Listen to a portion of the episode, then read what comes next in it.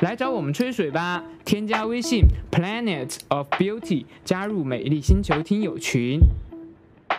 有啊，这不是想要啦，就是就是每天在挣扎，然后每天都陷于失败的愧疚中，然后重复一日的陷入这一个 app 使用地狱，这就是我。二零二二年，我的生命电量还有百分之六十六。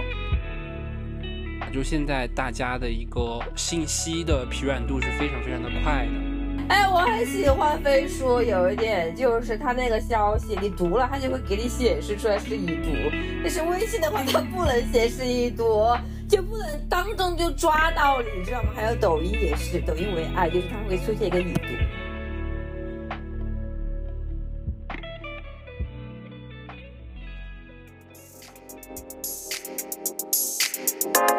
いらっしゃいませ。我的希望张妈妈的。 私は陈妈妈です。哦，左桑，今天想要谁陪呢？要不然今天晚上把你们两位都搞脏脏吧。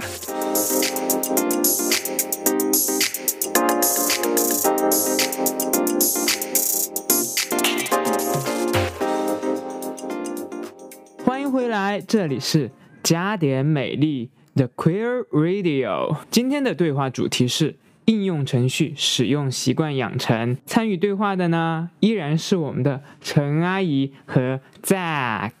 Hello everyone，嗨，大家好。为什么要聊应用程序使用习惯养成呢？因为我觉得在最近这两年的疫情流行里面嘛，其实是加速了整个生活数字化的一个变化的，包括像我们可能会更多的因为居家办公啊，或者远程工作以及学习的需求的倍增，就花费了更多的时间在数码科技产品上。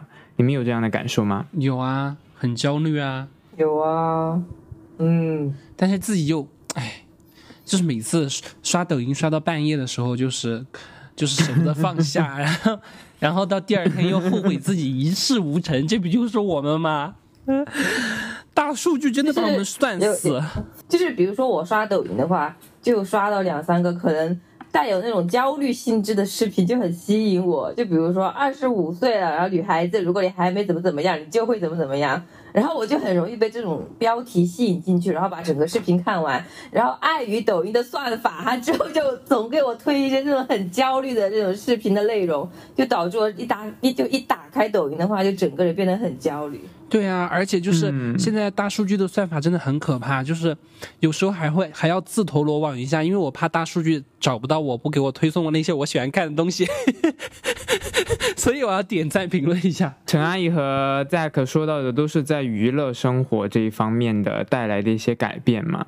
那有我不是娱乐生活啊，我是正经的、很严肃的话题。啊，是吗你？不是说你在刷抖音吗？Come on，我抖音关注就是关于人生的探讨，以及就是呃对短暂的逝去的青春的一个惋惜。啊，是吗？我我的抖音现在内容是这样。嗯，那在工作方面呢？就平时可能工作的效率上啊，或者是说一些数字办公上面，有没有特别明显的感受呢？有啊有啊，反而是在工作上，我觉得就现在的现在的这些这些 app 推出来的一些协同软协同办公软件，真的还是嗯很很厉害。啊，那刚刚 Zack 说到的协同办公这一块的 app，你有没有就是最近使用感受比较深的呢？不是最近啊，是而是而是一直以来，就这几年，这几年以啊来，就是经历过了一些，比如说是像哦美团的大象，然后嗯阿里的钉钉，然后再到再到字节的飞书，反而是我觉得飞书真的是一个非常厉害的办公软件，它打飞书打造的这个协同的生态。真的是其他，甚至于说现在的啊、第一大厂阿里的钉钉，都是我觉得还是有很大差距的。飞书的这个协同办公的生态还是真的很牛，嗯这一点我觉得陈阿姨应该有非常非常多的体会，因为她用没有哎，我是觉得钉钉更好用哎。哦是吗？开始给我唱反调。陈阿姨觉得钉钉好用在哪里呢？钉钉好用吗？哎，我也不知道哎。哎，我觉得还是飞书蛮好用的，就钉钉感觉就是有点 low 用起来。好，我们刚刚其实说了这么一些呢，其实就是想说，在目前这个疫情的大环境下，其实我们应该逐渐的能意识到，戴口罩或者是说疫情它将会成为一个持续性的常态化的东西存在在我们的生活中。所以我们可以发现，从数据上面来看的话，移动设备是逐渐成为了人们在在生活里面的刚需。那现在最常使用的电子硬件设备都有哪些呢？因为现在选择还蛮多的。我就两个回答。那个什么手机和 iPad，因为我现在身边就只有这两个东西。好，我的回答完毕。其实这两个硬件设备已经成为了现在可能在居家办公，或者是说移动办公上面，或者是说平时的一些娱乐出行上面的一些主流的选择了。数据说，现在其实人们每天会访会花三十分钟来访问娱乐应用。除了刚刚说到的抖音这一款应用，还有其他哪一些娱乐软件里面应用的比较多呢？张阿姨问的这个问题，我觉得非常有发言权。就是除了抖音之外，就是另外的。一个非常好的娱乐应用呢，就是什么呢？当然是我们加点美丽的金主汽水 App，汽水 APP 呀！哎，你好上道啊！大哥呀，你好上道啊！就是要这种反应，就是要汽水，大家要给我去下载汽水，然后关注加点美丽，好吗？呀，就各方面，我觉得在 UI 呃 UI 设计啊，还有就是用户体验方面，我觉得都非常的好。对，最关键是他们的他们的那些。CEO、CFO 晚上都不睡觉的，都来和你们互动，都很亲民 很亲民。就我们这这种只有一只有一百多个订阅的小破站，也会就是来关注到我们的需求，对，来去选 APP 和我们的对接，来去选 APP，你的你的发言将会被人在乎。那陈阿姨呢？干嘛？就你除了抖音之外，用的最多你应该是 B 站吧？是吧？哦，没有啦，知乎啦。哦，是吗？哎，我说的是娱乐型应用哎。和你们就是舌枪唇战的那些，不过现在知乎也是从哪个地方来的呀？泛娱呃，倒是是泛娱乐化，但是对于我来说，我觉得我用知乎就技术类的东西，我会特地上知乎去搜。嗯，你们呢？是的，我觉得知乎百度哎，对，知乎现在类似于我的百度一样。呀，哎，我觉得微信的搜索功能有时候也很好用啊。是的，微信微信的搜索，微信搜索功能，我现在都是用来去搜一些偏远和用来去医院挂号，因为懒得下那么多医院的 app。啊，对对对，还有就是那个他们那个小程序，其实还挺好的。对对，小程序真的还是，我觉得微信确确实是做的很牛逼，一个很生态做的还挺好的，庞大的入口体系，这个小程序。对，还有抖音，抖音我也开始用起来了。那陈阿姨在知乎上面有得到哪一些就是很好的知识呢？你是找不到话聊了吧？就干嘛就没有多少知识啊？就是无聊的时候就会 就会看那些那些叉叉，就是装逼的一些言论。就是喜欢看这些东西，那你是那你是抱着取笑的心态去看，还是抱着？是的，因为我觉得我的人生已经很悲惨了，但是我就喜欢 去取笑所以说我我就我就我就最近爱好就是蛮喜欢，就是有歧视，并且看看扁一些人。那你为什么不去看微博呢？就通过这把别人踩在脚下，然后来对那种快感，真是太让人。对，太让人爽了，就就是很爽。我觉得建议你们二位可以尝试一下，就是看扁人那种歧视人，对，大搞那种各种歧视，就真的很爽，心里暗暗的爽。那你们有真的觉得有哪一款 App 养成了你们在日常生活中的一些固定的习惯吗？有哎，真的有哎，比如，比如说像，比如说我刚刚告诉你的。哦，飞书这款软件，它里面的协同办公也就叫那个先头文档 Dots 的功能，就是它真的改变了我去做汇报的习惯。而且我在以前其他公司去做汇报的时候，一般来说会习惯使用嗯 PPT，对吧？会使用 PPT 一些图文结合的去做汇报。但是在在字节，就是依靠飞书这个软件，我觉得就是用。不用用不用。presentation 了吗？对，不用，而且用在线文档就就已经可以去完成一个很详细的汇报了，而且这份文档可以，就是它的它的呈现界面是什么它其实样子的呀？就是它其实就是 Word 文档，但它它最牛的一个点是在于说可以同时容纳非常多的人在线去观看，并且评论这个文档，而且可以实时回复。它就是是一个协同的办公文档。而且它可以开放不同的等级权限，就是分为内部和外部。所以说，我觉得一个文档，你因为因为 PPT 做到后面是做的越来越简化，那么交交交给交出去或者说传播出去，它是不太好传播的。但是文档不一样，文档是非常的详尽的，嗯就是你你这一次啊，就可能就是汇报会做完了之后，那么你的产出它是它积累下来，它给一个小白也能看得懂。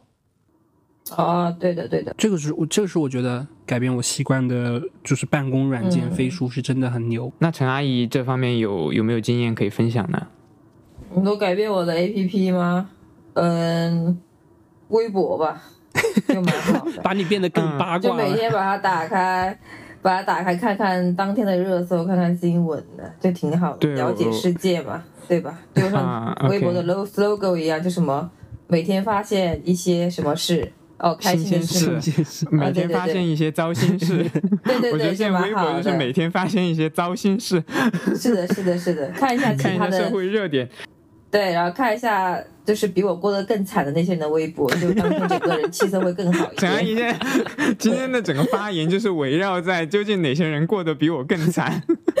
那你看我就好了呀，陈阿姨看我就好了对呀、呀。你也是我就是暗自有对比的一个对对比的一个形象啦。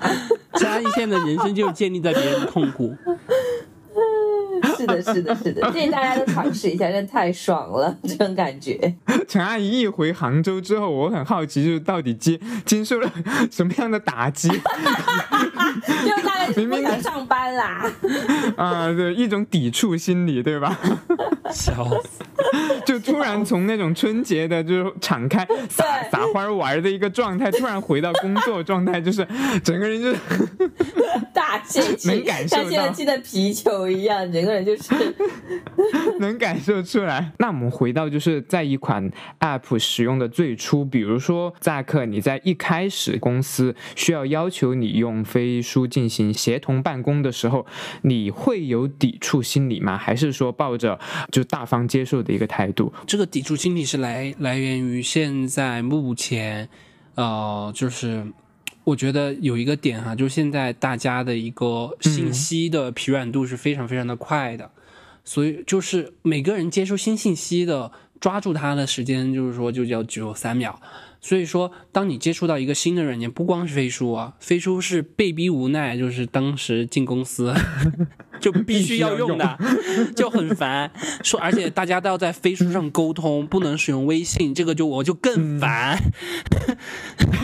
哎哎，我很喜欢飞书，有一点就是它那个消息，你读了，它就会给你显示出来是已读。这个就是我很微信的话，它烦不。能显示已读，就不能当众就抓到你，知道吗？还有抖音也是，抖音为爱，就是它会出现哎，一个抖音我现在也很爱，我就很喜欢看陈阿姨到底有没有看我的消息。不不不，这一点就很可怕。我觉得这个已读机制，我就非常感谢 微信没有引入这个我跟你说，因为已读机制因。为 Jack 他就不喜欢回复人，包括我之前给大家分享的一些视频，他就已读就已读了，也不回我，然后就会骂，心里暗自骂他几句，然后就你知道两个字已读，它就是它就能揭示出多少事情吗？它能揭示揭揭露出你就接受你要多忽略我们呀，就这个的念旧啊，就内就心的明明我们满冷漠。怀热情的向你，分安利享，给你，你就一个已读，你看了也不回，也不是为了感对呀、想，拍拍而且屁股就这个。已读，我记得我最早感受到已读带给我的伤害是什么？就是 Blue 的，就 Blue 的最早就开始用这个已读，然后所有的哦。不回，已读 已读不回这这，这种陌生人，我觉得也都感受到算了，好吧？这熟人，我觉得大家可熟不可以人身边张阿啊，姨，你有什么资格说啊我已读不回啊？我发给你的，你已读了之后，你回了，你还骂我，大骂我一通。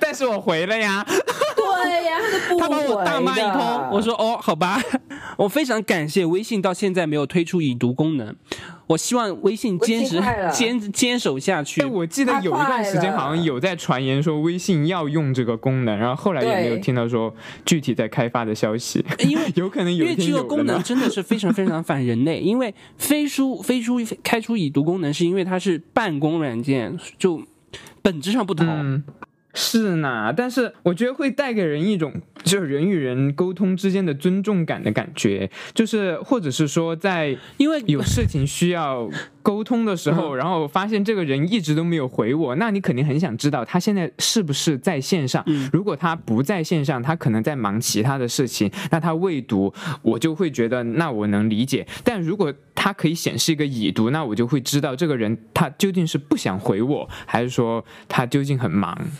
那已读了之后也代也不代表他不想回你啦，已读了之后代表有可能代表他那肯定就是不想回呀。不是啊我觉得一个人一天有那一个人不要装的自己特别的忙，真的，我觉得我吴彦祖非常的人要是吴彦。祖你一要是吴彦祖给你发信息，就算再忙，你会停下手上的一切事情，然后回他信对，息。如果这个事就看你足情真的不足够重视那个对不。会。吴彦祖给我发信息，我也会已读不回，除非是焦哦，麦琪我就把。拉黑了。现在你谁呀、你？whatever 哈。好，继续不要管他。那我想问一下陈阿姨和 Zack，你你们的手机里面，我们就说你们的手机里面现在一共下载了多少个非系统自带的软件呢？有统计过吗？或者是大概估计一下我？可能有一百多个吧。社交软件呢？社交软件的话，约炮软件呢？哦社交软看男人的软件呢？社交软件也有很多啦。看男人看男人的软件应该是占最多数吧？哎呀，探索人体奥秘的软件呢，可能好像有七个。怎么会有七个？七个呀！你是把它分成了几个部几个部分吗？不是啊，因为你要把它分类啊，你要去探索人体奥秘的话，你就可能会运用到一个什么什么 什么呃 V 什么什么 N 的这个这个东西，就就已经算一个了呀。然后你会有，然后你就会有什么小蓝鸟啊，你就会有什么 ins 啊、汤不热啊等等的这些。我有那个，我有那个，就是看女人的软件啊，但大但大概就只有一个，就是 you know 就没有多少个，就蛮嗨啊就尴尬的。就只有热拉吗？对呀、我觉得就热拉最好玩它是一个怎样的操作操作的体验呢、我它是滑过去滑过来的那种吗？不是啊还是对 ins 那种感觉？眨眼啊？不是不是不是，你快点给我们好好科普一下你要比。我了解了，那我科普热拉，热拉就是一个拉拉交友软件啊，就这样啊，就是一点就是滑照片啊。啊，你喜欢就给他，眨个眼睛；你不喜欢就划掉，就挤眼。然后也会有就是发你美图的一些，比如说广场啊，然后什么啊七夕流的一些、一些东西，粉丝呢？不多。不多，应该也不少不要吧，？你不要，你不要，就是打探我的心底来访问我，我可是不会说的。在疫情期间最常用的 app 和疫情之疫情开始之后逐渐有减少使用的 app，因为我呃就是看数据这一块的话，我发现其实包括像刚刚 Zack 说到的，就旅游出行类的软件，其实在全球范围内的下载量都是在疫情这两年是减少了很多的，对或者说它的增长是放缓了的。我觉得疫情期间使用量最高最高的 app 就可能就还是一些娱乐性的 app 吧，就就 Twitter 啊，不是 不是你说出了你自己的 使用量最高的软件，不是不是不是，我说错了。啊！抖音，我想说抖音呐、我觉得抖音就是就疫就吃到了那个疫情增长的红利啊，大家就在家里没事做。啊，我知道，我知道，狼人杀和那个剧本杀呀，就玩疯了，啊好吗？啊就当时疫情，还有 KTV，还有全民 K 歌，我靠，啊对对对对真是绝了！线上 KTV，对对我对啊！而且还有，我觉得就是社区那个叫什么社区团购类的 app 也是。也是，就是增长是比较快的，哦对对然后，使用量也比较高的。叮咚买菜就是在这个风口起来的。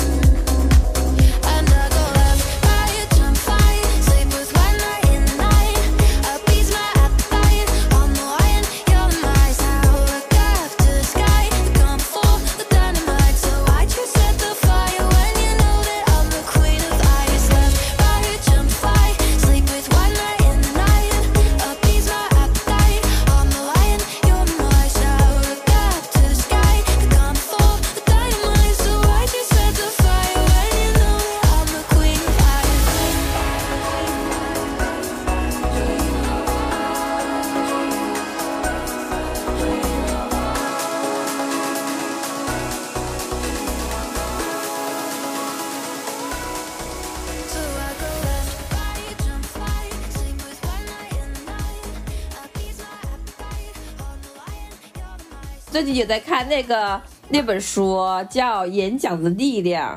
就从就是 学习如何去阐述一些东西，尤其是在工作场合上。因为就是我上次就就。就就述述职，真的是给我留下了极大的心理阴影，就是落得一地校花，一地鸡毛。到现在那个意义都还没有走出来，就整个 PTSD 到。这就是不会说话惹的祸啊，朋友们。对啊，就是我觉得是不会表达。我觉得有时候嘴巴跟不上我们思维的速度，所以我们需要把嘴巴表达的时间要稍微放缓一点，让我们在大脑里面组织好了语言之后嗯再开始表达。所以我觉得我们有时候不要去就害怕有停顿啊，或者说有冷场这种东西，因为有时候就是我们太担心有冷场，反而会让我们的思考变得更快，但是嘴巴其实跟不上。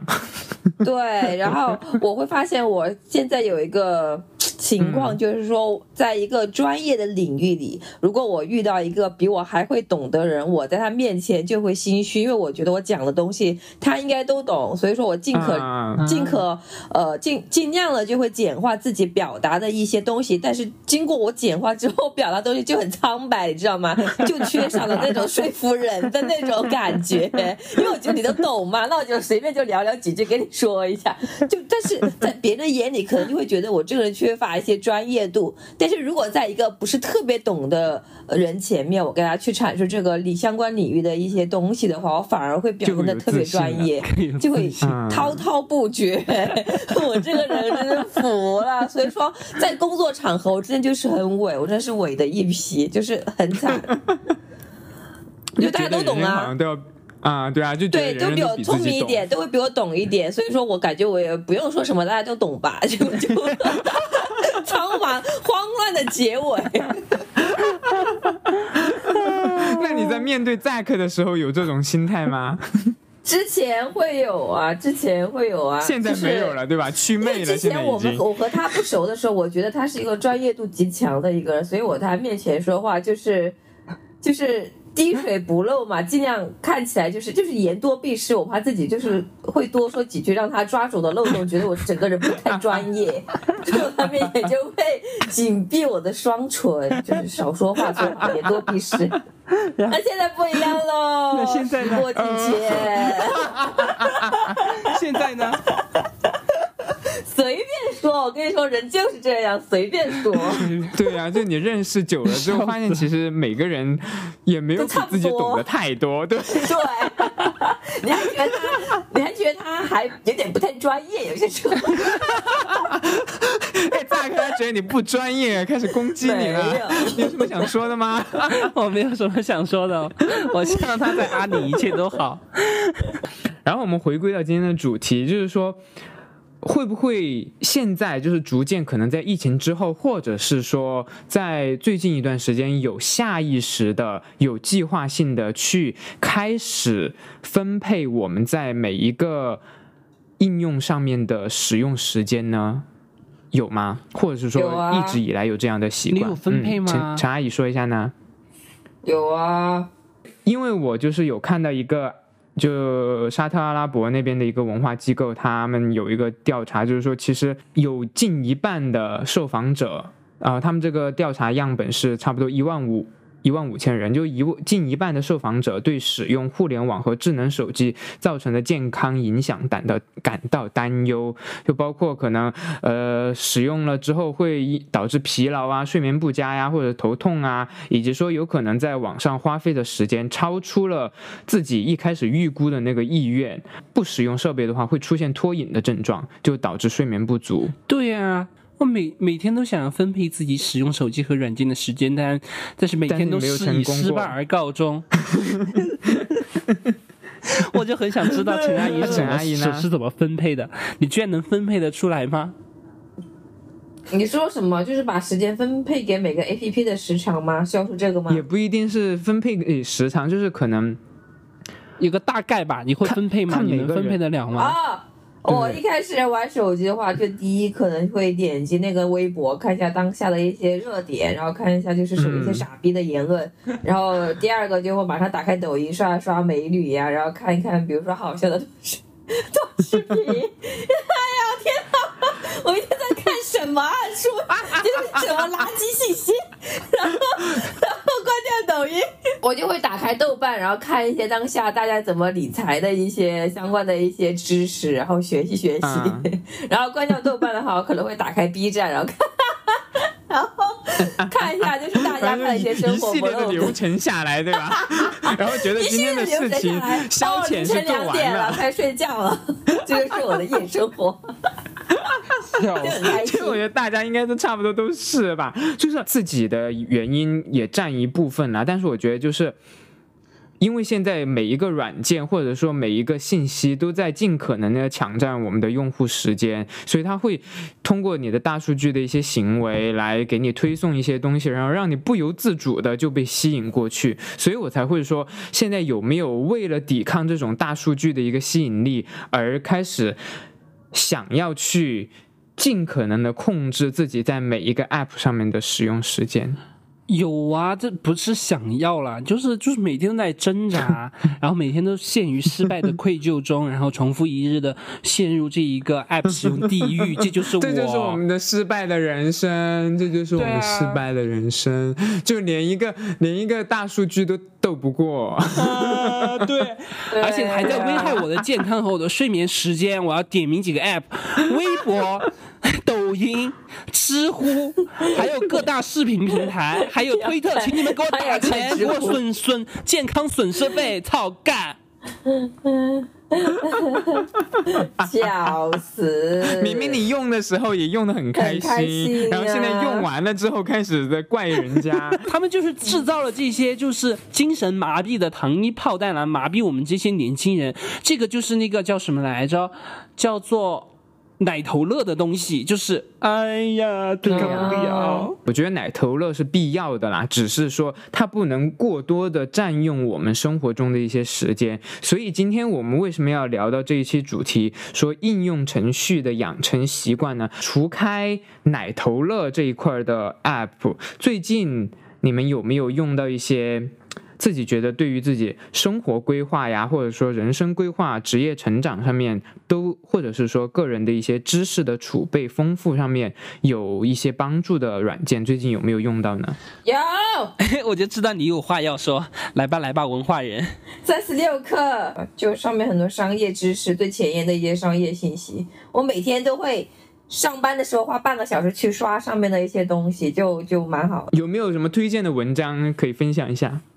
推荐的文章吗？呃，有很多板，它那个还蛮好用的 APP，它有很多板块。然后最近在看的是，就是呃，如何在工作的时候能马上把注意力给集中起来。你在看这个，你在看这篇文章的时候，你确定你真的，你真的在集中注意力在工作上吗？呀，对对，所以我就在好讽刺啊！分神的时候就是不行这个状态，然后就网上找些文章来看，怎么样能快速把记忆力给集中起来。果然还是得远离手机。嗯，然后呀，果然然后。然后还有一点就是说，你得把今天的一些规划全部都罗列出来，然后一个个打卡。对，我要推荐一下，就是薄薄荷健康，就是嗯，其实其实我会发现。呃，我健身以来，就是我用了两个很频繁的 app，就是 Keep 和薄荷健康，然后就花在他们身上的时间越多一点，而反而是我会越健康一点。也就是因为我娱乐、去使用娱乐 app 的就时间会少，然后健康就是睡眠也会多一点，然后身体还能得到提升，所以说我觉得是比较不错的。因为像和呃 Keep 不同的一个点，像薄荷健康，它是可以去输入数据，计算出你每天身体所要摄取的能量，而且里面有一个非常详细的对照表，比如说王老吉这罐凉茶它有多少的热量，然后绿，是比如说是像，比如说我从它呃 App 健康里面发现，原来像。健身的人，他可以去吃那个麦当劳的烤翅，因为烤翅是无油的。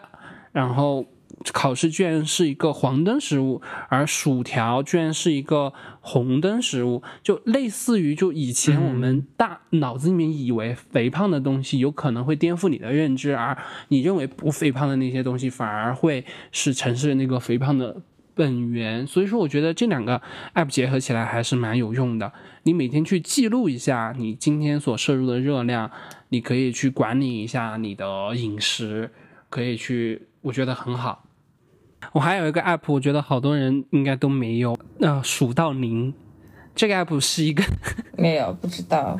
数到零是一个死亡倒计时啊闹钟，啊。啊，哦，他有发朋友圈 关于这个东西，对，就是它是一个很小很小的软件，它没有什么功能，它就是一个生命闹钟而已。然后你可以输入你现在的年龄和健康状态，然后预计，或者说是你输入你自己想要达到的那个寿命数指标，然后这个闹钟就可以开始给你倒计时，然后它就给你算出你还剩下多少顿饭，多少个周末，多少次旅游，领多少领好骚对领哦！多少次这个软工资件在干嘛呀？你越说越鸡皮疙瘩都起来了，呃真是。然后什么马上删掉是我很三喜欢要活到一百狂掉，岁呢，真的是。然后我今年看到，真的是。我今年看到，我去年我的生命电量还有百分之六十七，然后今年二零二二年我的生命电量还有百分之六十六，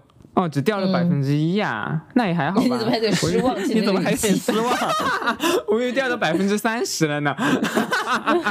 呃，就是虽然是挺丧的，但是你还是会，就有时候你打开来看一下，还是能够思考，就是一些东西的。我觉得，就这个生命闹钟，嗯嗯，会让你去，包括它会算出你还有多少次和家人一起过春节，还有多少次的领工资，有多少次做爱，让大家赶紧 还有多少次做爱呀？那里还有？让我来看一下我的生命闹钟。它怎么？它是根据什么给你算出来的呀？它就是根据你的那个呃输入的寿命时间而然后折算，可能折算你怎么知道自己是有寿命寿命多长、啊？就自己预计啊。比如说，我说我要活到七十岁，我给自己设定一个目标，啊，我懂了。他就是说，如果你要活到七十岁，你需要做一些怎样的改变，然后以及说你在这些改变下面，你还有哪一些事情，有多少的次数可以做，这样来算出来的，对吧？然后你看，我七十岁之前还剩下八十五次旅行，我还有三千八百九十六次做爱，天哪，好少啊！三千九百三千多次，这么多，我觉得感觉很多啊。对呀、拜托，你后面觉得硬不起来了呀！你们之后你们俩，对呀、怎么做啊最后只有用你的屁眼儿了呀，够闭对嘴吧啊！，感受一下前高击，了，对，感受一下你的前列腺高潮。然后再给你们报一个数字，还没有感受过前列腺高潮吧？我再给你报感报报出一个数字，你们就会觉得很少了。我还他不理我。我还有五百一十二次领工资，我还能只能领五百一十二次的工资了。啊，那你这么一算，啊你的就是人生总积蓄就被算出来了呀！对啊你看对呀、我我的生命电量就只剩下百分之六十一，天哪！而且我每而我每天还在蹉跎岁月。天哪！你陈阿姨可不可以介绍一点有趣的 app 呀？来，我们来 cheer us up。陈阿姨说点有趣的，我觉得在这里给我听到我现在已经是想立刻结束这一场录制，我也是，我也是，本来最近感觉自己现在在浪费生命。对对对对对，幸福里 A P P 那是什么呀就？是幸福里，听起来像是摇房软就是专件。门看，对，看起来就是那个。嗯，看你最近你二手房的房价，就是 大我一概有值我多少一听就像是？买房子的。对，因为因为最近我妈？因因因为因为最近我妈说是要把这个房子给换出去，我就恐吓我妈说我们这个房肯定你贬贬值了吧，因为因为国家各种政策去严控房地产，你想用那个房子来投资肯定是不 OK 的。然后我就去看，然后直接下了一个幸福里 APP，然后发现了新大陆，就是你可以看你们周围任何小区他们二手房的一个。呃，趋势走向，然后你你去通过这个数字去洞察，呃，这些小区他们到底是跌了还是涨了，是否是紧跟国家的国策在走，就是、嗯，对以小见大那种感觉。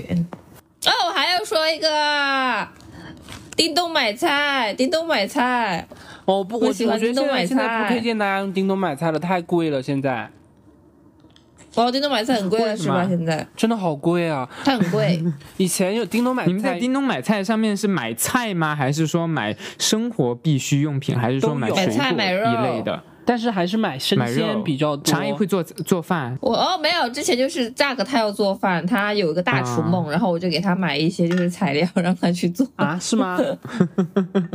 呀。你给我，你他是为了你耶，扎克。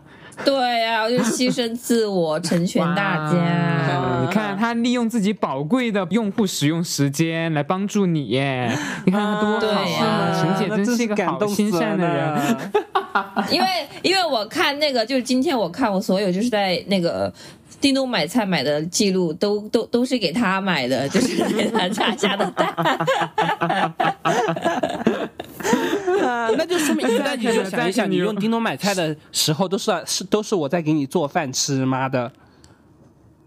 啊，也是了，那你自己很享受吧，就是做饭啊。谁很享受做饭呢？啊我也我享受别人给我做饭，那我给你做饭，你又不吃，你还 diss 我做不好吃。确实不好吃啊！你自己说那一次做的鸡翅都没熟。哦，张阿姨，你最喜欢的 A P P 是什么呀？我最近因为就是我有说到，就是想养成一下自己比较良好的一些使用习惯，但是我发现还是就是不是特别好去控制我的使用时间。但最近有一款 App 就是在 iPad 上面自带的那个图书软件，因为我。订阅了一个电子杂志，然后它每个月它会员呢会送一本电子读物，下载了之后，它直接就导入了那个图书的 app 很方便，很便捷。之后又找到了一个就是可以免费下电子书的网站，叫 Z Library。打开的时候，它直接就可以用苹果自带的图书 app 来开始阅读。呃，包括像腾讯啊这一些流媒体的一些软件，它会有一些内购和订阅的服务。你们会，你们就是在做出内购和订阅服务的这个决定之前，你们更看重的是哪一点呢？是给你们的使用体验呐、或者是说之类的？我觉得是价格吧，便宜就买，呀，对。便宜就买。那你们现在买了哪一些就是会员服务呢？各大视频网站的会员呐、哎，我真的基本上就是这一块，对吧？对啊，我觉得真的很真的很无语，就这么多呃视频网站，他们他们买断了而且他们还是假四 K，对，而且还是假四 K，而且他们就所有的所有的都要都要付就是付钱，现在的片源都要付钱了，有有的没的都要付钱。就上次我无意识就下载了一个蒸汽波的拍照软件，结果我忘记就是取消那个订阅，结果隔了 三天他扣他扣了。我一百五十八块钱的年会员天员。呐，这么贵啊！然后我为了就是说每天把它用上，我开始就是每每张的照片我都要用那个 A P P 去 去 P 一 P，这样才感觉这个钱钱没有花到白花到位了，对吧？大家真的一定要记得呀！就我跟你讲，设闹钟、设提醒，一定要记得提前的取消，不然真的会忘记的。我有下过一个直接要付钱的软件，就是而且那个钱也是和你们一样，好像是一年的年费三百多块钱就给我扣掉了，然后最后我就、哦，我好心痛啊！那个软件三百多块钱，但是那个软件我觉得非常非常的呃好，我也觉得可以推荐一下给大家。而而且就是那个那个软件是一个睡眠闹钟，叫做 Sleep Cycle，就是、嗯对，就就就是一个付费的软件叫 Sleep Cycle。所有的都是和健康有关，现在对吧？真的。Sleep Sleep Cycle 最厉害的地方是在于说，这个软件就是它付费使用之后，它的闹钟、睡眠闹钟和唤醒闹钟是不用你去设置的。就是那他怎么唤醒呢？它，你它按照你正常的需要的睡眠时间来唤醒你，比如说他按八个小时睡眠制来唤醒你。不是。我要说，我花了三百大洋买的这个 Sleep Cycle，它的神奇之处是在于，如果你有苹果穿戴设备的话，你就可以把手机放放离你远一点，它依靠苹果穿戴设备来监测你的睡眠质量。如果你没有苹果穿戴设备的话，它一样也可以，你把手机充电的时候放在床头，嗯然后呢，它就可以根据你的睡眠时间，也就是你睡着了，它整手机的晚上它就会整夜活动，监测你睡眠之后的呼吸声。啊，然后包括说是翻来翻去的声音来判断你的睡眠质量。打鼾声，对，然后它会在你睡饱了之后，就基本上马七上给你现场演练。它会在你就基本上七到八个小时的睡眠时间之后，判断出推测出了你最容易清醒的浅睡眠时间，这个闹钟响起把你唤醒。所以我觉得这个这个软件还是蛮厉害的。我真的是，我真的是没有钱，这不舍得了，要不然就要不然这个软件还是会续费的，因为我在使用这个软件的期间，就算是我那个什么来着，我那个睡眠时间不足，它也能够最容把我叫起来的时候，会我也能够感觉到大脑会比较的清醒，因为我可以设定一个上班时间，它如果到那个上班时间快到的时候，它发现我还没有。清醒的迹象，还在深度睡眠的迹象的话，他就会就是尽可能的在接近那个时间叫我。嗯，OK。陈阿姨刚刚想说什么？我说你们俩就像那个 sleep cycle 那个闹钟一样，试图把我唤醒，接下来类比过来了，气死我了！每次就是要睡着的时候，陈阿姨，陈阿姨，坐起来呀！啊，所以就是？